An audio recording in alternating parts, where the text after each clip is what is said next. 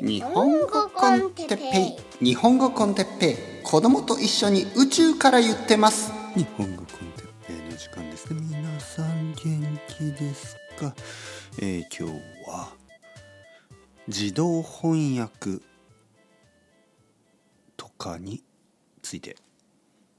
はい。はいはい皆さん元気ですか？日本語コンテッペイの時間。朝えー、珍しいのかな。最近まあまあ朝昼夜いろいろな時まあ隙間時間にこれをとっていますね。隙間時間。えー、まあ隙間というのは、まあ、日の中にまとまった時間はないけどちょっと15分空いてるとか。まあ今僕はそうですね。15分後に、えー、レッスンがあるんですけど、あのー、ちょっと今話したいなと思ってですねマイクをオンにしました。はい、皆さんは耳をオンにして聞いてくださいね。あの自動翻訳についてですね自動翻訳、えー、AI の進化とともに、えー、自動翻訳のあのまあ技術が本当に、えー、進んでますよね。えー、そしてまあ例えば英語とドイツ語とかね英語とスペイン語とか、えー、割とあの近い言語近い言語ですよね。まあ、あの似ているあの相対的にですね相対的に似ている。日本語や韓国語に比べると、えー、英語とドイツ語は似てますよね。でそういう近い言語同士であればかなり正確な翻訳が自動でコンピューターによって AI によってできるようになってきました。えー、日本語と英語の場合まだまだあの、まあ、間違いが多いんですけどそれでも正直言ってあの大体の意味が分かるようにはなってます。はい、おおよその意味が分かる。ほとんど意味がわかる。で基本的にそれでまああの十分内容を理解するためにはね何を書いているか何を言っているか理解するためには十分なんですが、まあ、まだまだあの冗談とかあの皮肉とかあのまあ例えば日本語コンテッペイみたいなのはまだ難しいかもしれない。僕は結構たまにまあちょっと日本語じゃないと分かりにくいようなことを言ったりしますよね。だからそれがそういうニュアンスが英語にできるためには英語にするためにはやっぱり人間が翻訳しなければ難しいでしょうね今のところ。でもほとんどいい感じになってきたいい感じに自動翻訳ができるようになってきました。そこでですね僕はたまにあの生徒さんとかから質問を受けるんですけど「先生自動翻訳は怖いですか?」ね、またこう仕事がなくなるんじゃないですか？みたいな、まあ、そういうことですよね。えー、学習者が減るんじゃないのかとかねそういうことでしょう。あの正直言うとですね僕はそのどちらかというとワクワクしてますよね。自動翻訳の世界にワクワクしている。あのなぜかというとねなぜかというとまあ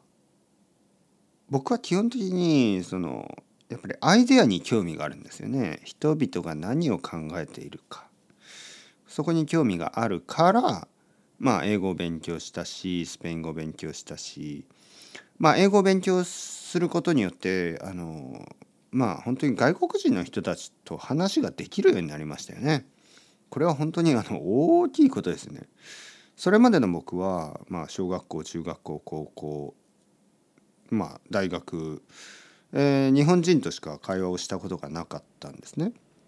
まあ、例えばですよ僕はあの大分に住んでました高校生まで大分に住んでた。でもあのその間も実はやっぱり少しずつあの自分の出会いが大きくなっていってたんですね。えー、僕の田舎は本当僕の両親の家は本当にあの田舎で本当に小学校も小さいですよ。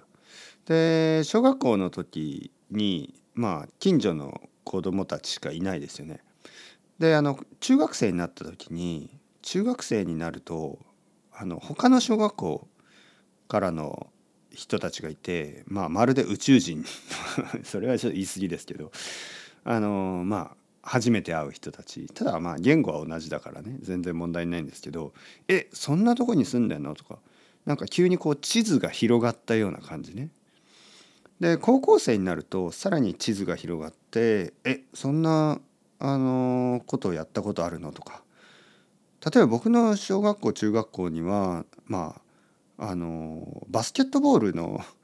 クラブがなかったんですよね。で高校生になるとバスケットボールをずっとやってる子とか、え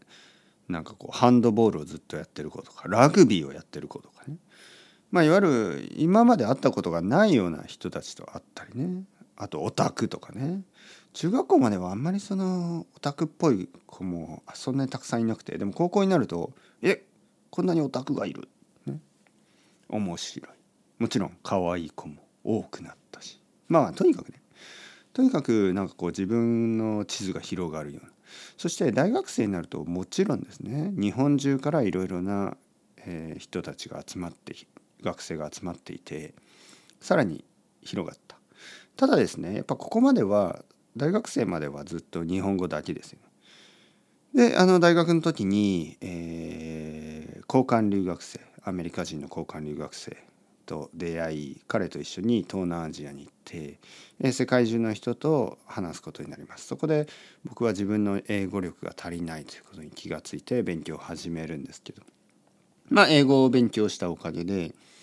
えー、外国人の人たちが「あこういうことを考えてる?」とかね「あ面白いな」とか、まあ、そういう経験をずっと、えー、できることになったそしてまああのロンドンに行ってね、えー、さらに英語をもっと勉強すれば勉強するほど彼らの言っていることそのいろいろな考え方考えそういうのを聞くことができる。だから言語にフォーカスしてるというよりはその人が何を考えているかね何を、えーえー、話しているかなんかそういうそっちに興味があるんですよコンテンツに。でまあスペイン語ももちろん同じようにねこの奥さんのこう両親とか、えー、他のスペイン人のあのいとことか 他のスペイン人の近所の人とかいわゆるそういう人たちが何を考えてるか何を話しているかあともちろんそのラテンアメリカも含めてねこう自分がやっぱり今まで全然知ることができなかった人たちのアイデアを聞くことができるっていうのが語学学習の一番のその一番というかもうたった一つの目的ですね。僕にとっては。じゃあですよ。じゃあ自動翻訳の世界になって自動翻訳自動通訳、えー、全ての人たちが外国語をまあ勉強しなくても理解できるようになったらそれはいいんじゃないですか。僕はあの全然いいと思う。ただですよ。あのやっぱり自分の頭でね自分の脳でね自分の口でね自分の耳でね、えー、話す言葉とまあ違いはありますよ。例えばですよ音楽を作る時に、えー、最近ではすごい便利なんで別にギターが弾けなくてもギターの音を出すことはできるんですよね。えー、もし皆さんが Mac MacBook とか持ってれば GarageBand っていう、えー、ソフトウェアを使えばあの音楽は作ることはできます。自分でギター弾かなくてもいいし自分でピアノを弾かなくてもいいし、えー、とてもあのいい音楽も作ることができます。ただですよ。ただねやっぱり楽しさで言えば自分でギターを弾いた方が楽しいし自分でピアノを弾いた方が絶対楽しいと思います。だから結局これは楽しさなんですね。便利さじゃなくて楽しさね。楽しさっていうのはあの便利とかそれはあんまり関係ないんですね。便利じゃなくても楽しいことってたくさんありますから。まあほとんどそうでしょ。ほとんどのものはちょっと効率的じゃないし時間かかるしお金もかかったりでも楽しいから存在しているんですよね。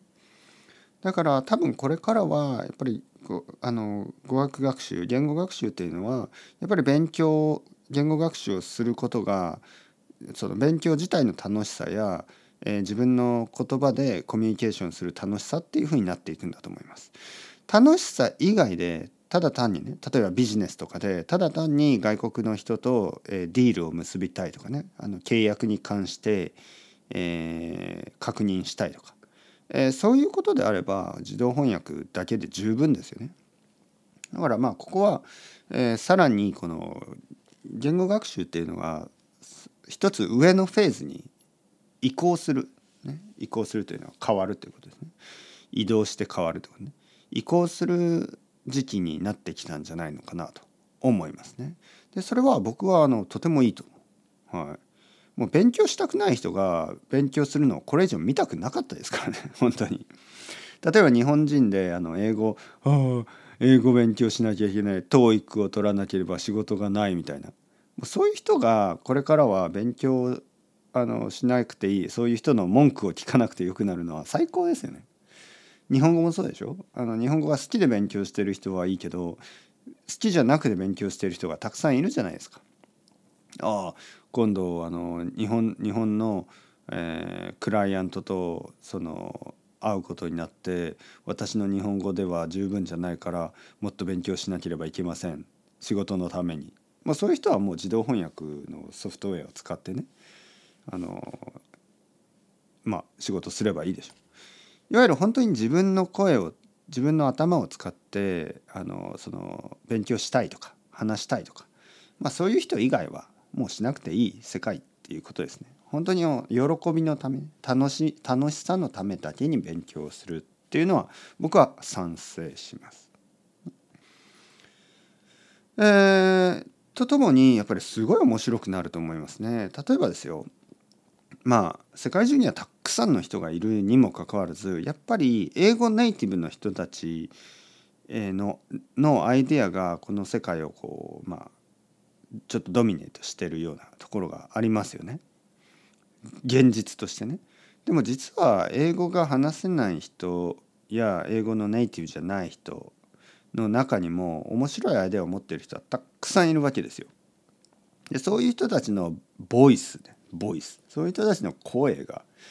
これからももっとこう注目されるっていうのは僕は素晴らしいと思いますね。多分すごい面白いあのアラビア語のコメディアンとかいるわけでしょ。でもあのアラビア語でしか彼は話せないかもしれない彼女は話せないかもしれない。すごい面白いアイデアを持ってるあの英語が話せない中国人英語が話せないインド人まあまあインドの人は結構英語うまいよね。まあいろいろな人がいるわけじゃないですかそれ以外にもいろいろな国にまあ日本だってそうだしね。えー、皆さんがこう理解まあ皆さんは違うな、えー、世界中の人が理解できる日本人というのは、まあ、基本的に英語を話せる日本人だけなんですね。でその日本人たちは、まあ、全体の1%もいないわけです。まあ、99%の日本人たちは英語が流暢に話せない。